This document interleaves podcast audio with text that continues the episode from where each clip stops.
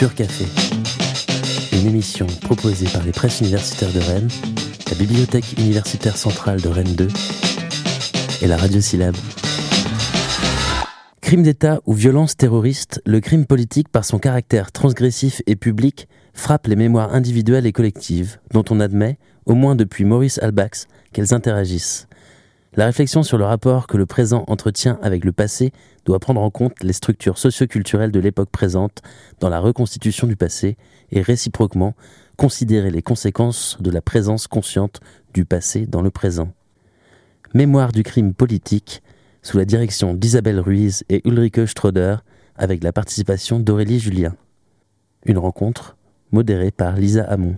Euh, bonjour euh, à tous ceux et celles qui sont venus aujourd'hui et euh, à ceux et celles qui nous écoutent à la radio, bien sûr. Euh, donc, euh, je m'appelle Lisa Hamon, je suis lectrice au département d'allemand et de LEA. Je vais modérer cette discussion aujourd'hui.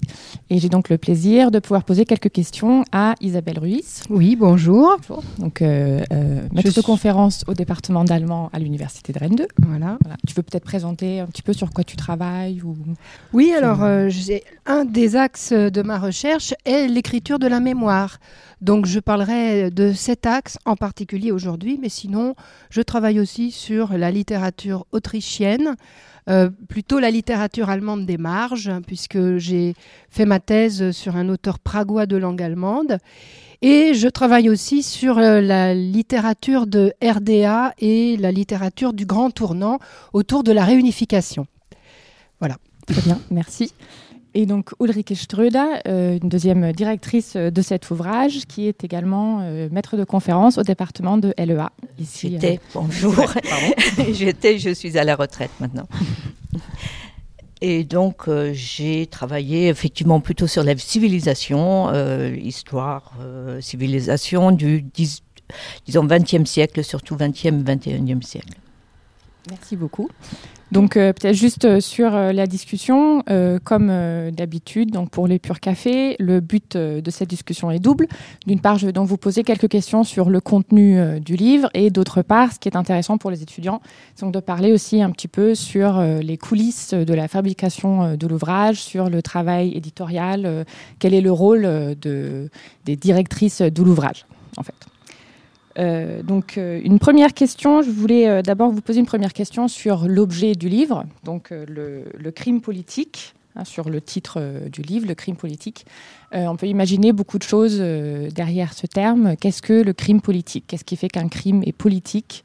Est-ce que vous pouvez peut-être donner quelques exemples sur, sur, sur quoi vous avez travaillé dans cet ouvrage? Oui, je pense qu'il y a deux, deux, axes. Il y a ou bien le crime politique euh, qui est contre l'État, contre les représentants de l'État, contre euh, comme les attentats, du terrorisme, euh, des assassinats politiques, ou bien, dans l'autre sens, aussi l'État qui peut commettre des crimes politiques. Bon, ça peut être des également des assassinats, des génocides, euh, la répression violente, euh, la déportation, etc. La définition du terme de crime, qui en général est toujours euh, en fait une définition par opposition à des critères moraux ou des critères des normes en fait qui peuvent d'ailleurs quelquefois être définies après la perpétuation du crime, c'est-à-dire euh, que le crime soit perpétré. Par exemple, euh, ben, les crimes dits contre l'humanité a été défini euh, une fois que le crime de la Shoah a été perpétré. Donc c'est ça la, la, difficulté en fait de définir un crime politique. Mais bon, nous avons choisi effectivement de traiter à la fois de crimes euh, qui sont considérés comme euh, des crimes faits par des groupes politiques contre un ordre établi, ou bien les crimes, donc, comme euh, disait ma collègue Ulrike Ströder, qui sont commis par l'État contre les individus. Voilà. Puis il y a une autre chose aussi, ça dépend de l'État parce qu'un euh, un État démocratique, euh, il n'agit pas forcément, il ne définit pas le crime politique de la même manière qu'un État totalitaire. bah, Un État démocratique, par définition, devrait ne pas être l'auteur de crimes, a priori. Mais voilà.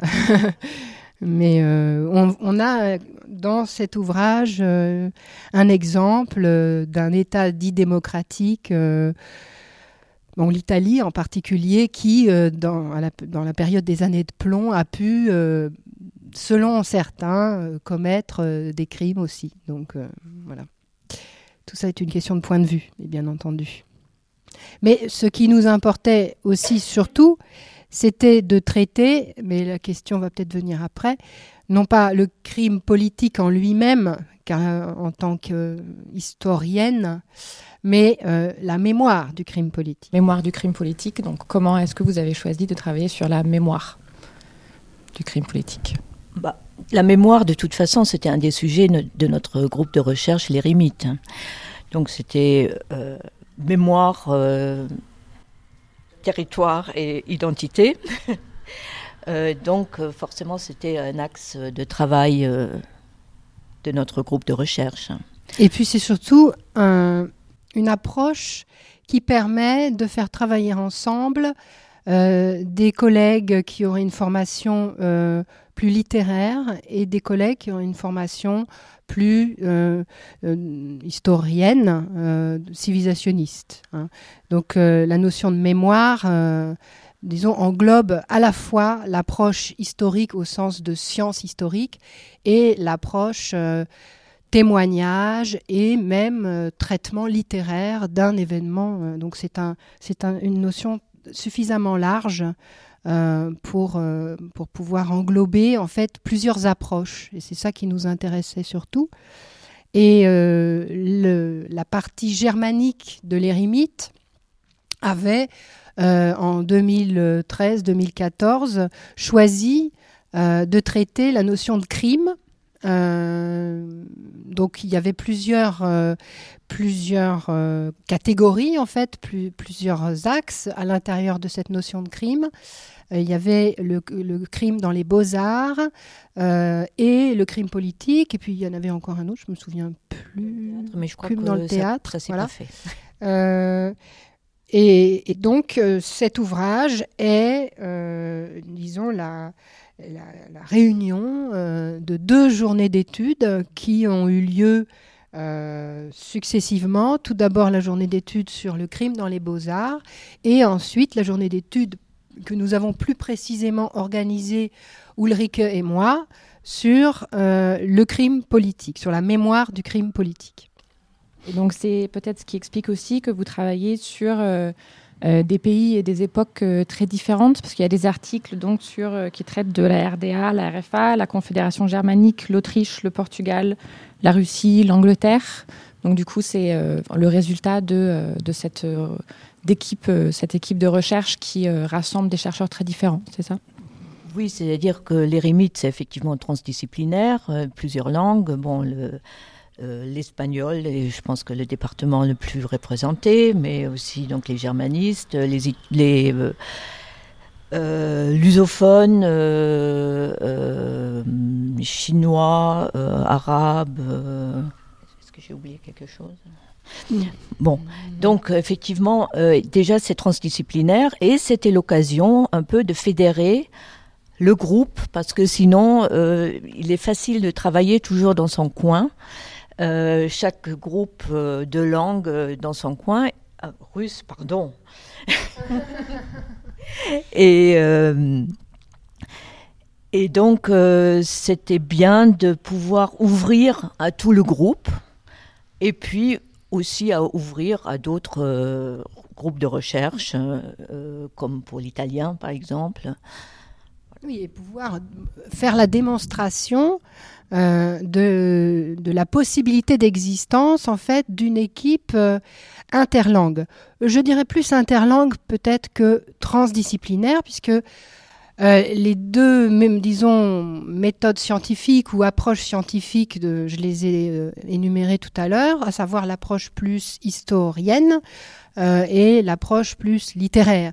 Et ces deux approches sont communes à, a priori à tous les chercheurs sur des espaces culturels différents, hein, que ce soit des anglicistes, des, slavistes, etc., etc., des hispanistes ils sont toujours, soit ils ont une approche plus, historique, euh, plus basée sur la, collection de faits, euh, soit plus basée sur la collection de perception des faits, c'est-à-dire euh, de, mentalité de, et, de, et de, et de transfiguration esthétique des faits, qui serait plus euh, l'approche littéraire. Et ça, c'est quand même commun à tous ces chercheurs euh, d'espaces culturels différents. Il ne faut pas non plus euh, penser que tout cela n'a pas de raison en fait d'être réuni. Hein. Il, y a tout de même des, il y a tout de même des fils rouges entre toutes ces personnes. Hein. Oui, et puis ça, permet de vérifier si les mêmes méthodes ou les mêmes euh, démarches euh, fonctionnent de si ça, fonctionne de la même manière en fait, hein, si ça opère de la même manière la mémoire dans différents pays euh, ou s'il y a des différences. Bon, évidemment, on a un panel un peu trop petit pour vérifier vraiment, mais on peut quand même confronter les histoires de différents pays comparaison était intéressante. Mm. Dans les... D'accord. Bah, peut-être pour euh, entrer un petit peu euh, dans le plus euh, dans le livre, donner un peu plus d'exemples, on peut peut-être parler des chapitres et des types de mémoire que vous avez dégagés. Donc vous parlez de quatre types de mémoire. Un premier chapitre sur la mémoire résistante ou polémique, un deuxième chapitre sur la mémoire refoulée ou traumatique, un troisième chapitre sur la mémoire officielle et un quatrième chapitre sur la mémoire réparatrice ou apaisée vous rassemblez à chaque fois plusieurs euh, contributions.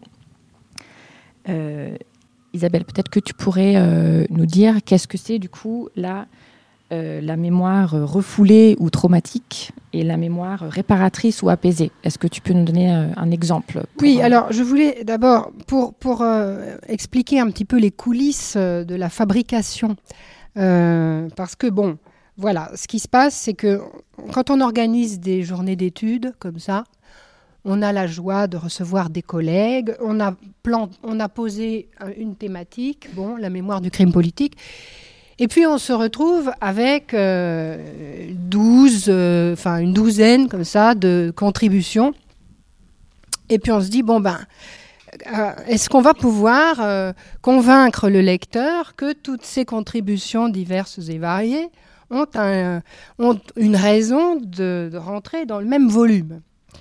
Et en fait, euh, c'est là une sorte d'épreuve, on va dire, euh, de force, dans le sens où moi, je me suis rendu compte, en juxtaposant a posteriori ces diverses contributions, qui donc ont trait à la littérature, à l'histoire, disons, pure, hein, euh, disons, documentaire, à, à l'histoire de l'art, euh, euh, presque aux arts plastiques, on pourrait dire. Donc déjà de domaines un peu différents et en plus euh, de plusieurs espaces culturels différents à des époques différentes, je me suis dit, est-ce que je vais y arriver? Est-ce que je vais arriver à construire quelque chose de cohérent avec tout cela?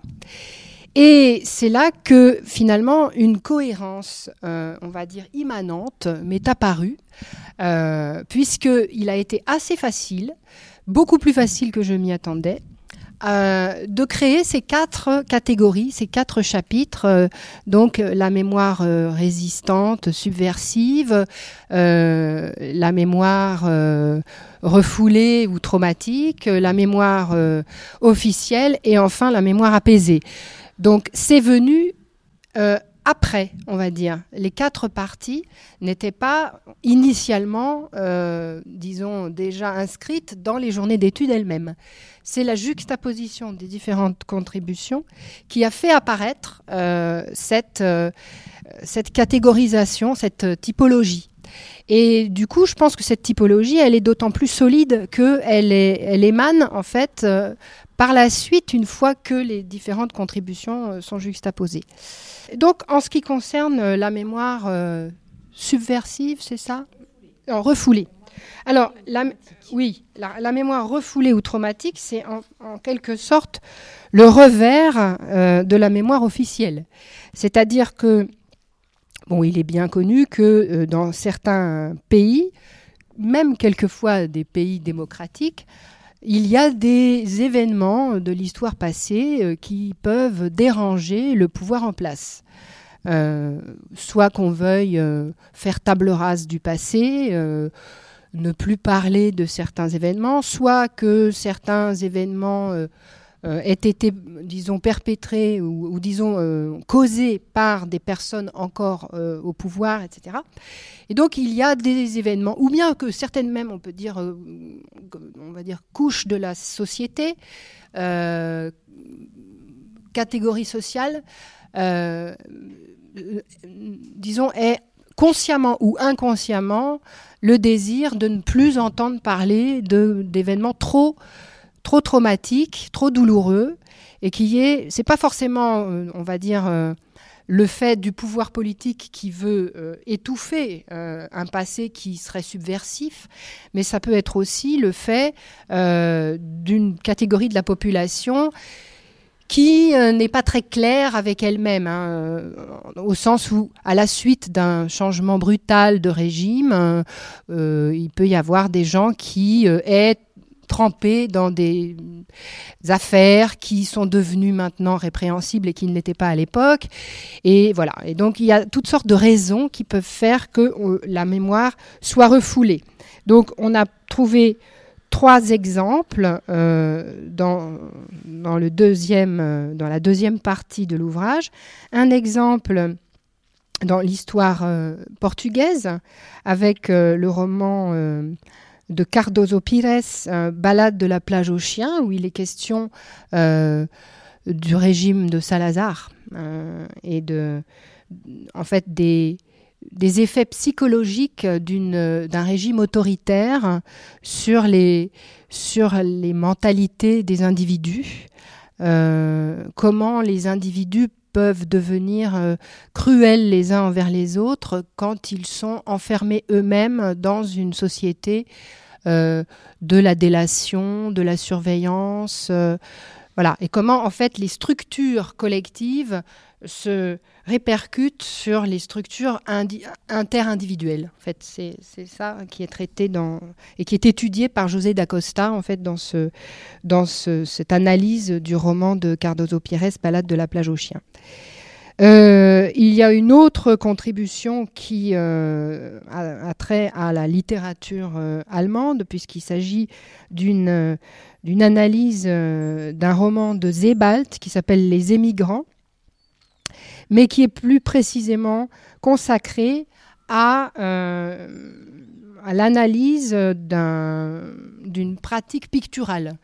à savoir, il y a dans ce roman un peintre euh, qui peint euh, avec euh, la manière noire, dit-il, et qui, et qui, qui en fait traduit la, destruction de, son, de, son, de sa famille et, et de sa propre, psycholo sa propre psyché dans une façon, on va dire, de représenter avec de la cendre. Hein. Donc c'est la mise en cendre, la mise en poussière de l'art, la Shoah à travers l'étude des destructions, euh, du peintre Max Ferber dans Les émigrants de Zebald par Aurélie Julien.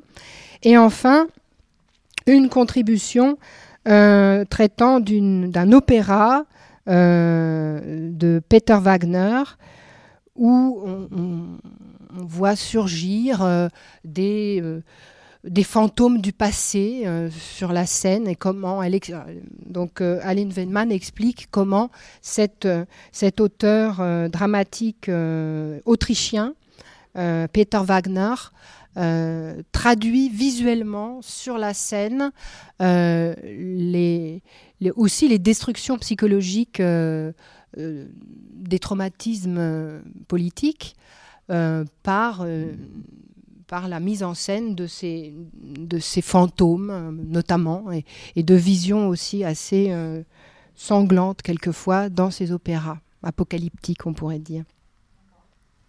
Et donc la mémoire apaisée, je crois que tu as toi-même contribué à, ce chapitre. Oui. que tu pourrais dire un peu, parler de, ton article, du coup, pour, oui. pour cette mémoire apaisée ou réparatrice. Oui, alors la mémoire apaisée et réparatrice, c'est une mémoire qui euh, apparaît en général avec euh, une certaine distance temporelle par rapport aux événements, évidemment, euh, à un moment où les conflits idéologiques qui ont pu euh, disons, occasionner une faille dans la mémoire ou une volonté de, de ne pas parler de certaines choses, euh, bah, ces conflits n'ont plus lieu d'être. Euh, ils sont devenus obsolètes. on a trouvé une façon de les dépasser.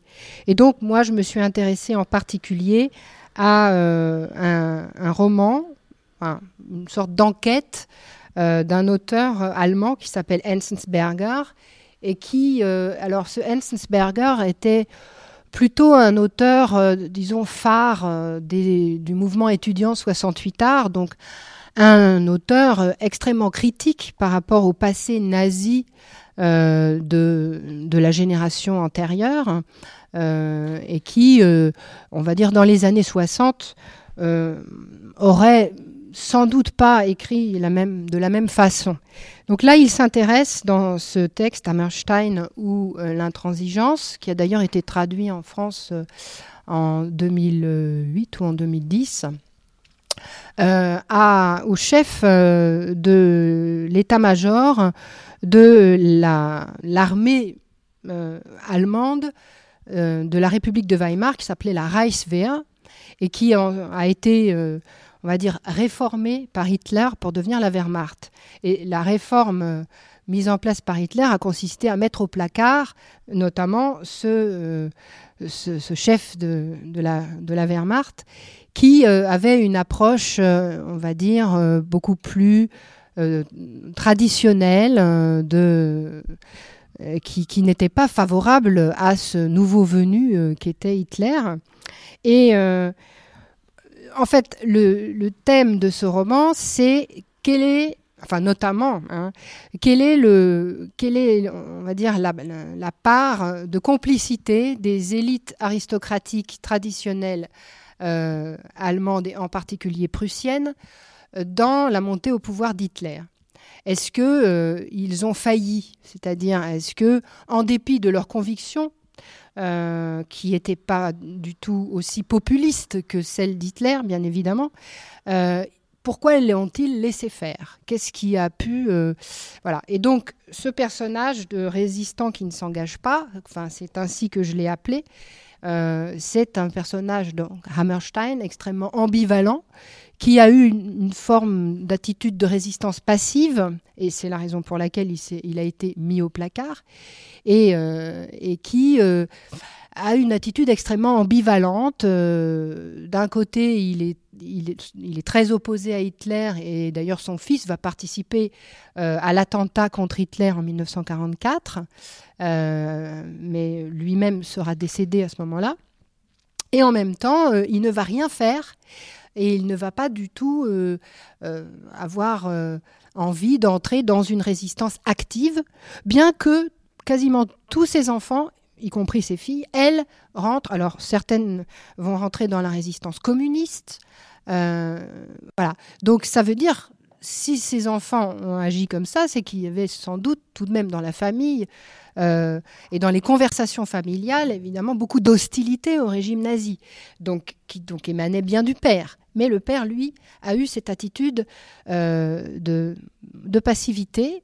Euh, voilà. Et donc, ce qui est intéressant de voir, c'est que Enzensberger, en fait, enfin, entre en empathie avec ce personnage très ambivalent pour essayer de montrer que c'était très difficile à l'époque, euh, quand on était plongé dans les événements en train d'arriver, de, pouvoir, euh, c'était très difficile de savoir euh, quelle était la, quelles allaient être les conséquences de l'action ou de l'inaction pour laquelle on, qu'on avait.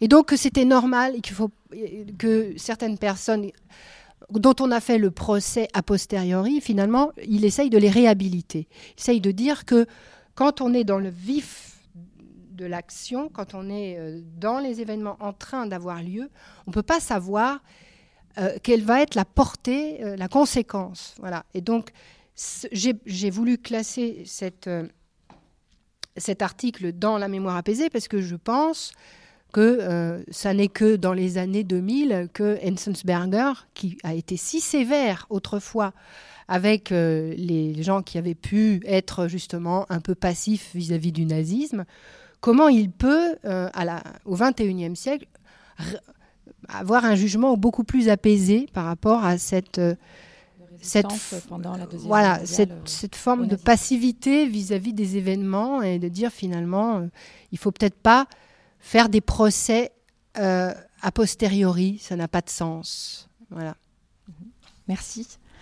Euh, Ulrich, du coup, euh, la mémoire résistante ou polémique, est-ce que tu pourrais nous dire qu'est-ce que la mémoire résistante encore quelque chose pour ce dernier chapitre, parce que la mémoire réparatrice est on, a été un petit peu mis sur la, euh, sur la piste, en fait, par euh, l'article de Leslie Lelourec sur euh, l'attentat de l'IRA à Warrington qui a fait deux victimes, deux enfants, et qui ont été très importants pour le processus de paix en Irlande, entre l'Irlande du Nord, en Irlande du Nord. Et donc, elle parle à un moment donné de la mémoire ou de la réparation ou la mémoire euh, réparatrice. Et ça nous a aidé aussi un petit peu à avoir cette idée-là.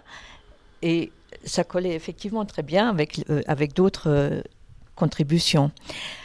Oui, puis c'est aussi l'idée que le fait d'occulter la mémoire ne peut pas réparer le traumatisme. Que pour que le traumatisme soit vraiment, qu'il y ait résilience, hein, comme on dit aujourd'hui, euh, il faut forcément se confronter à la mémoire. Euh, et donc, euh, seule la mémoire peut réparer, et non pas l'absence de mémoire. Donc la mémoire résistante ou polémique, c'est un petit peu la mémoire alternative par rapport à une mémoire qui est la version officielle dans un État. Donc il y a par exemple l'article de Francine Meyer-Schaeffer sur un couple de peintres euh, est-allemands qui euh, parle d'une part d'événements qui sont plutôt occultés à l'Est, par exemple le 17 juin 1953, euh, dont on ne voulait pas parler, qui était une révolte des ouvriers contre l'État. Et euh, évidemment, ça ne collait pas très bien avec la vision socialiste d'un État euh, euh, d'ouvriers et paysans. Et donc, là, il a fait certains, il a peint certains tableaux et aussi un autre tableau qui est qui s'appelle le Café Slavia se souvient. C'est un Café Slavia, c'est un café à Prague où se retrouvaient un peu des euh, dissidents et aussi des qui permettaient à, se rencontrer en fait des Allemands de l'Est et des Allemands de l'Ouest. Donc ceux, de l'Allemagne de l'Est qui étaient passés à l'Ouest pouvaient retrouver des gens. Et euh, en même temps, dans ce tableau, on voit aussi euh, des nazis. C'est-à-dire que euh, on a plusieurs lectures. On a l'invasion de la Tchécoslovaquie par les nazis, mais aussi une violence, la répression du printemps de Prague.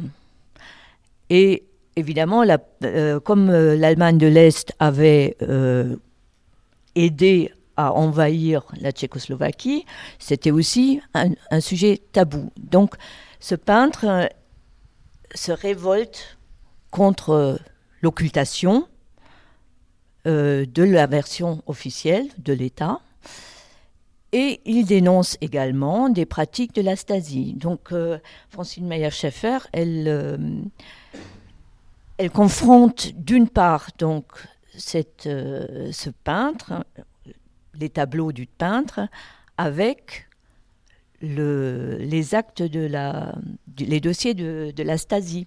Donc là, on a un négatif en quelque sorte, c'est-à-dire deux versions complètement différentes. Ce qui est bien dans les, euh, dans les dossiers de la Stasi est négatif dans les dossiers, euh, dans, dans, les tableaux euh, du peintre. Le dossier de la Stasi le concernant, c'est-à-dire le concernant, la, oui, la, la, la, suite de, tout, de, de, tous les, de tous les rapports qu'ont fait les espions de la Stasi sur les époux Roube, hein, sur ces peintres. Et un deuxième article de Giovanna Sparacello euh, qui euh, étudie euh, des pièces de théâtre de Dario Fo qui livre une, bah, également une version différente de la version officielle, par exemple euh, sur euh, l'attentat de la Piazza Fontana à, Milan. Euh, et donc Dario Fo qui s'insurge contre la version officielle et livre donc sa version. Donc c'est pour ça donc polémique parce que on veut essayer de montrer que la mémoire c'est pas ça, c'est autre chose.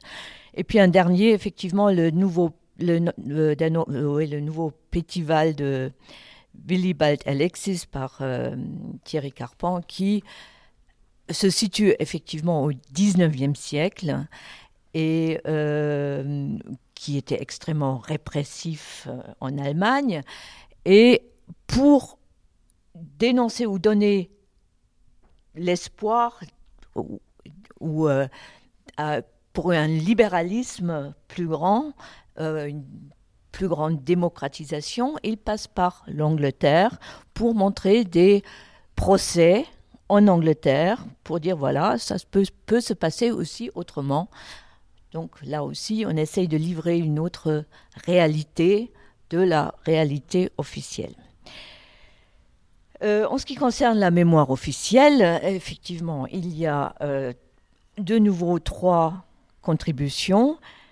Euh, Peut-être une petite parenthèse, il y a chaque fois trois contributions, deux sur l'espace les, germanique et un sur euh, l'espace autre. Donc, une particularité euh, de symétrie aussi miraculeuse que nous avons. un peu miraculeux, effectivement. à chaque fois. Donc on a huit euh, contributions. Et en plus.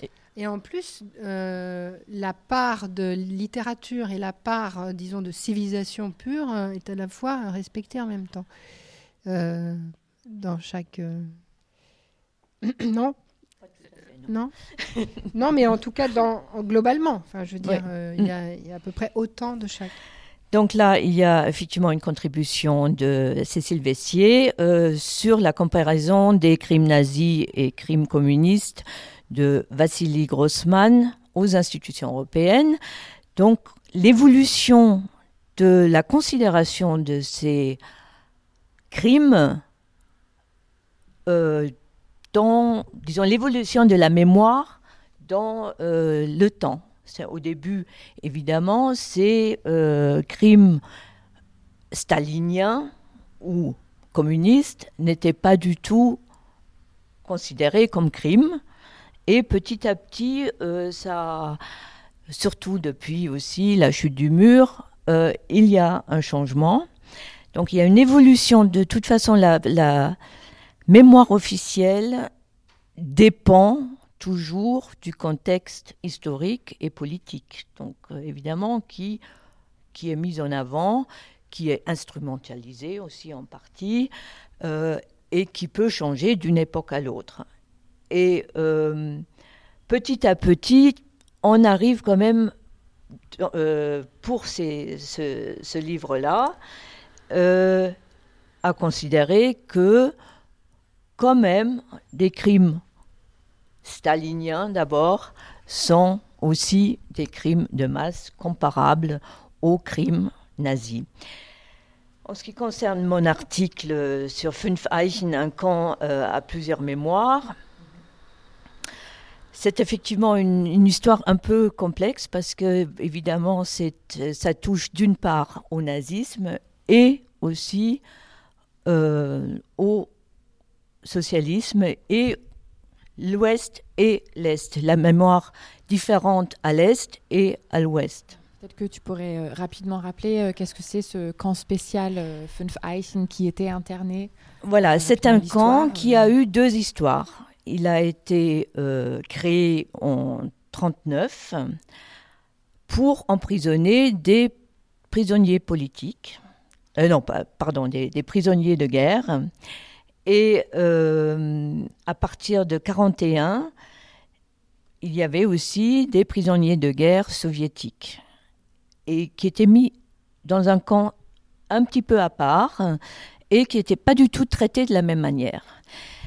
Euh, alors que le taux de mortalité des prisonniers français, américains, britanniques était de 4%, euh, celui des soviétiques était de 58% dans ce camp. C'est-à-dire qu'on les affamait sciemment. Euh, donc les conditions extrêmement dures. Ensuite, en 1945, ce camp-là a servi à interner des, Allemands dans le cadre de la dénazification. C'était le prétexte, effectivement euh, tout à fait justifié, euh, mais effectivement des nazis de second rang plutôt, mais aussi des résistants. Il y avait des socialistes, il y avait des conservateurs euh, et beaucoup de jeunes, des Werwolf, hein, des, des, jeunes euh, indoctrinés par le nazisme à 16 ans ou 17 ans. Est-ce que ça existait dans toutes les zones d'occupation Il y avait des camps dans toutes les zones, sauf qu'ils n'étaient pas aussi durs forcément à l'ouest et à l'est, hein, parce que le taux, de, euh, de, taux de, mortalité était de 30% aussi dans ce camp-là. Il a existé entre 45 et 48. D'autres camps qui servaient également pour ça euh, ont existé jusqu'en 1950. Et euh, la particularité surtout était qu'il n'y avait pas de jugement. On n'étudiait pas les dossiers des personnes. C'était aussi une manière de les écarter du pouvoir, euh, parce qu'ils pouvaient être dans l'opposition par rapport à un système socialiste. Donc pour les écarter Souvent, c'était aussi des gens qui, qui avaient des fonctions euh, plus élevées, pas que, mais euh, comme ça, on pouvait plus facilement instaurer un système soviétique. Euh, voilà, ça c'était le camp. Après, la mémoire, évidemment, n'est pas du tout la même à l'est et à l'ouest. Parce que à, l'ouest, commençons par l'Est. L'Est a d'abord euh, rasé le camp tout de suite en 48. Et à la fin des années 50, on a fait un mémorial euh, aux, prisonniers soviétiques. Parce que à ce moment-là, il y avait la déstalinisation et puis on commençait à travailler sur la résistance des prisonniers soviétiques qui euh, auraient travaillé avec des résistants allemands. Donc ça pouvait de nouveau, on pouvait de nouveau en parler. Euh, sauf que ça devait être inauguré en 61 avec aussi des, personnes venant d'autres pays européens de l'Ouest.